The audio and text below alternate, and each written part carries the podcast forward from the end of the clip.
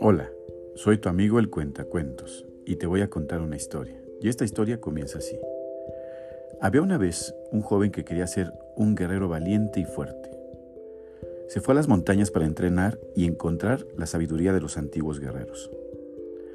Después de años de entrenamiento y meditación, el joven regresó a su pueblo y se jactó de su habilidad como guerrero desafiando a cualquiera a enfrentarlo en una batalla.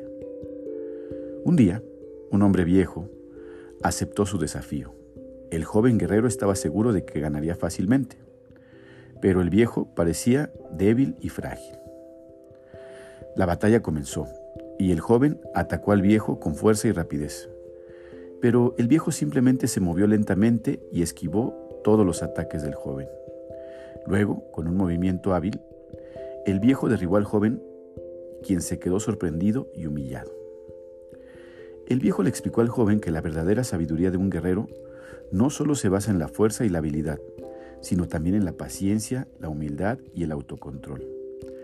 La verdadera fuerza de un guerrero no solo es física, sino también mental y emocional.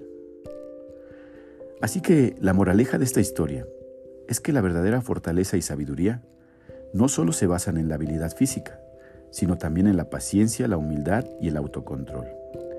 Debemos aprender a equilibrar nuestras habilidades físicas con nuestra inteligencia emocional y nuestra capacidad para adaptarnos a situaciones difíciles y desafiantes.